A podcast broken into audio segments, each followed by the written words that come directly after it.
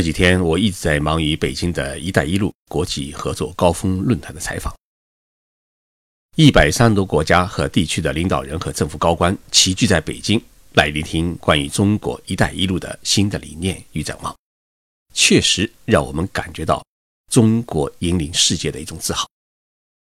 在这次论坛当中，我们很关注一个问题，那就是日本到底还准备不准备参加“一带一路”的建设？是不是准备参加亚投行？从结果上来看，无论是安倍首相还是日本执政的自民党干事长二俊博，他们都从不同的角度比较暧昧地告诉我们一个动向：日本正在考虑加入亚投行。我们知道，日本一直以来对于加入亚投行持抵制和冷眼相看的态度。那为什么到现在？突然开始转向支持亚投行呢？我想到了日语当中的一句话，叫“读懂空气”。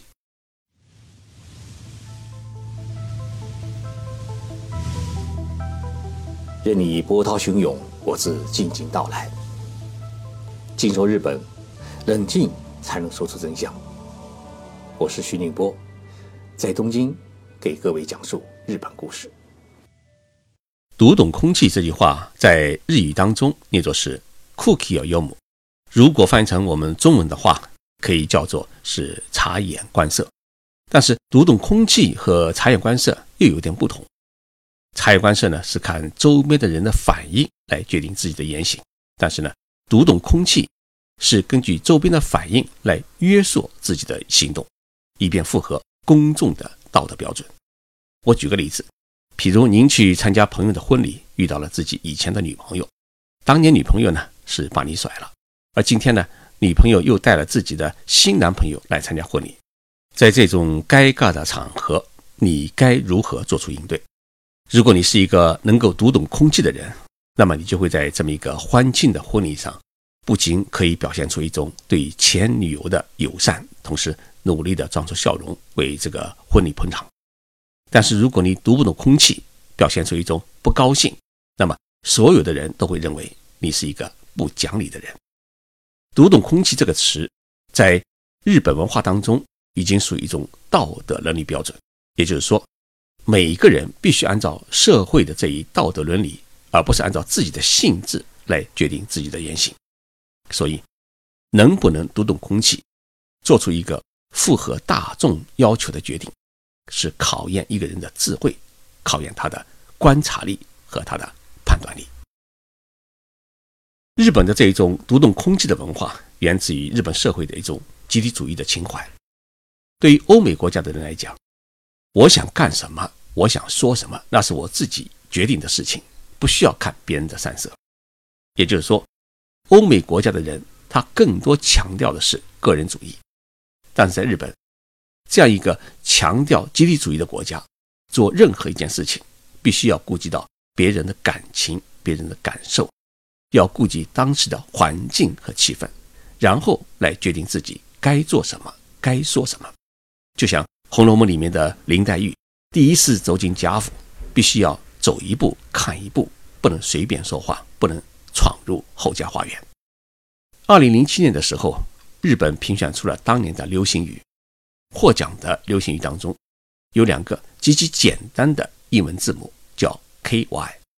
这是日本的高中女生们创造出来的一个流行语，指的就是读不懂空气的人。为什么会用 KY 来代表读不懂空气的意思呢？因为在日语当中，空气念作是 cookie，读念作是 yomu，于是就取了这两个读音的第一个英文字母，组合成了 KY 这个特殊的。英文代号。如果同学当中谁头脑发热乱说话，大家呢就会用手机发个短信，打一个英文字母 KY。其实 KY 在日本还有一个特别的意思，那就是代表预知危险。因为在日语中，危险是念作 kigan，预知念作 Yoji。KY 是这两个单词读音的开头字母。这两个字母呢，在日本的建筑工地。就构成了一种现场运动，叫 KY 运动，就是提醒所有在工地上工作的人，必须要预知现场的危险，防止出现意外危险事故。所以在日本社会，你不能成为一个读不懂空气的 KY，同时也必须清楚，如果你不懂 KY 的行动的规则的话，那么你就会遭遇麻烦，遭遇危险。在日本，读懂空气被视为衡量一个人的品性和道德素养的标准。比如说，你坐新干线的时候啊，大家都在休息，有的在睡觉，有的在静静的看书。你在这个时候啊，接个电话或者打一个电话，或者比较大声的。跟旁边的同事朋友说话，那么你就会影响大家的休息。车厢里的人啊，马上会送给你一个白眼，这个白眼其实就送给你两个字母 K Y。这就是说，你是一个读不懂空气、毫无修养的人，因为在大家都在休息的安静的气氛当中，你一个人打电话、大声说话，影响了大家的休息，自然会遭到大家讨厌。所以在新干线上面，如果接到电话的话呢，日本人要不就是不接，要不呢就是离开座位，跑到两节车厢的连接处去接听，绝对是不能在座位上面打电话。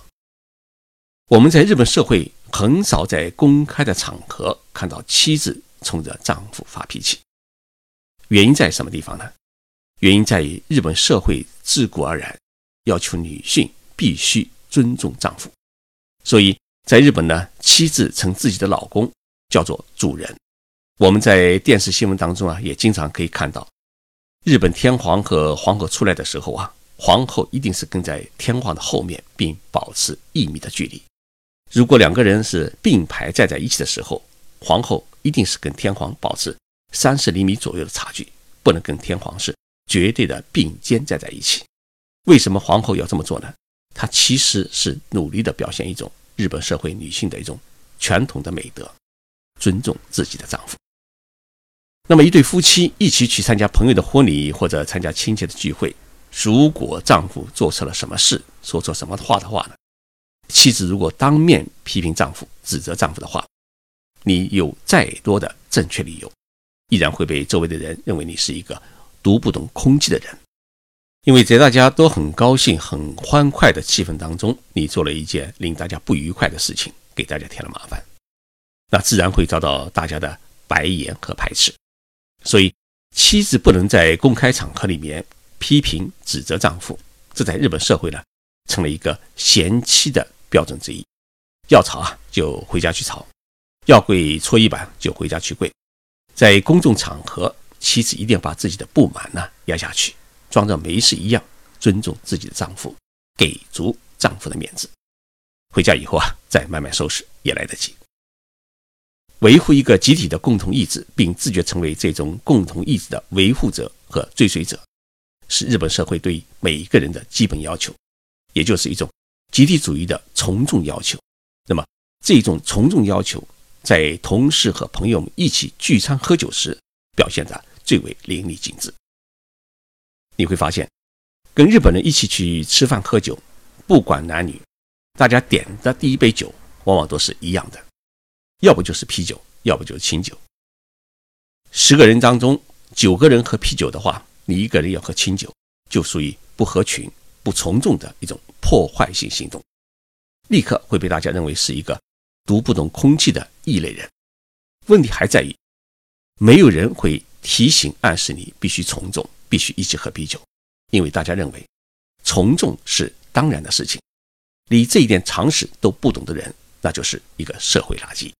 所以呢，当大家都说喝啤酒，你即使不想喝，也必须要装出一种也想喝的样子。至于拿到啤酒以后你不喝，没人会强迫你。重要的是，刚开始时要服从集体的统一意志，表现出一种团结一致的情怀。至于第二杯酒，你想喝什么？那可以自己做出决定，没人会统一的要求强迫你。能不能读懂空气，并遵循集体主义的意志，也是日本社会衡量一个人是不是一个成熟的、富有集体主义精神，是不是适合从事团队工作的人的标准。但是，在许多时候，在没有别人提醒暗示的情况下，要完全读懂空气是很难的事情，这也考验一个人的智慧能力。读懂空气是日本社会暧昧文化的一种集中的体现。在日本社会，或许在某种程度上面，还被大家认为是一种精神美感，但是呢，它也会抹杀一个人的独立性和自主性，抹杀一些人的创造天分。因为人类发展历史证明，所有伟大的发明创造，都是因为个别人具有与众不同的思维，才创造出了与众不同的东西。个人的言行与工作性创造，在日本是被分开的。所以，日本的创造往往都是团队的创造，而不是一个人的创造。我们现在回过头来再来看日本政府最近的一些举动。日本执政的自民党干事长二阶俊博参加完北京的一带一路的国际合作高峰论坛以后啊，他真正感悟到，日本在整个中国主导的一带一路的国际联合行动当中，他已经没有位置。所以，他马上表态。日本必须要考虑加入亚投行，要参与“一带一路”的建设。安倍首相虽然没有参加论坛，但是在论坛闭幕的当天，他接受了媒体采访时也表示，如果让日本消除一些疑问的话，日本可以考虑参加亚投行。这一表态啊，与一年前相比，是一个一百八十度的大转弯。为什么安倍首相他现在突然的会做出一个？准备参加亚投行的这么一个决定呢，我们可以讲啊，他开始读懂了国际政治的空气。一方面呢，是美国准备积极参加“一带一路”建设，这次特朗普总统呢特地派了一个政府代表团参加会议，并且明确表态是支持和参与“一带一路”的建设。同时呢，世界上不仅是亚洲国家，欧洲的许多国家也积极参与了“一带一路”的建设。所以，如果日本再不参加的话，它真的会成为世界的孤儿，不仅对日本的外交，同时对日本的基础产业的出口都会带来重大的影响。所以呢，安倍开始转弯了。读懂空气是日本的一种特有的文化，我们也十分希望安倍首相能够尽快的、完全的读懂“一带一路”的空气，尽早做出参加亚投行。参加中国“一带一路”建设的伟大构想，全面推进中日两国的经济合作。谢谢大家收听这一期的节目，我是徐景波，我们周末再见。